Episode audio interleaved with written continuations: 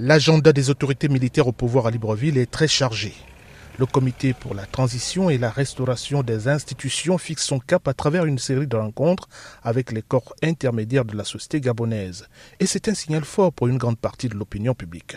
Il a une bonne entame à partir du moment où il vient, veut d'abord régler le problème des Gabonais les plus faibles, donc nos papas, nos mamans qui ont travaillé et qui ont contribué pendant, longtemps, en, essayant de dynamiser le fonds de retraite plus discret que d'habitude, l'ex-parti au pouvoir, le Parti démocratique gabonais, ne donne pas de ses nouvelles depuis la chute du régime des Bongo.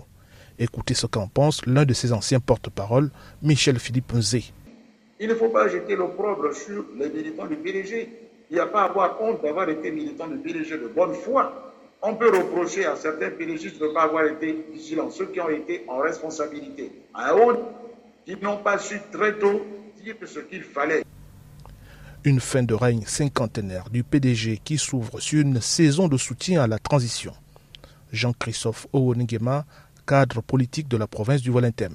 Nous sommes au seuil d'un Gabon nouveau qui veut que tous les enfants, les filles et les fils de ce pays se retrouvent pour définir leur nouveau vivre ensemble. Un Gabon nouveau, c'est aussi le changement de mentalité, pense Claude Mba, mécanicien auto. Le pays ne peut pas changer que par le gouvernement ou bien par le régime militaire ou, ou grec, ça commence aussi d'abord par nous. Notre mentalité, on doit être formaté dans la tête. Pendant ce temps, la coalition de l'opposition Alternance 2023 qui soutient le professeur Albert Ondosa réclame toujours le recomptage des voix des élections controversées du 26 août dernier. Un combat perdu d'avance selon Rodrigue Maïssan Commun acteurs de la société civile proche de l'ancien régime. On parle bien de transition, donc ça veut dire qu'il y a un délai. Après ce délai, nous repartirons aux élections. Albert Ndonsa pourra revenir avec des institutions plus solides, qualifiées. À quelques heures de son investiture, le président du comité pour la transition a pris d'importantes mesures, notamment une opération de saisie de fonds détournés par d'anciens barons proches d'Ali Bongo Ondiba.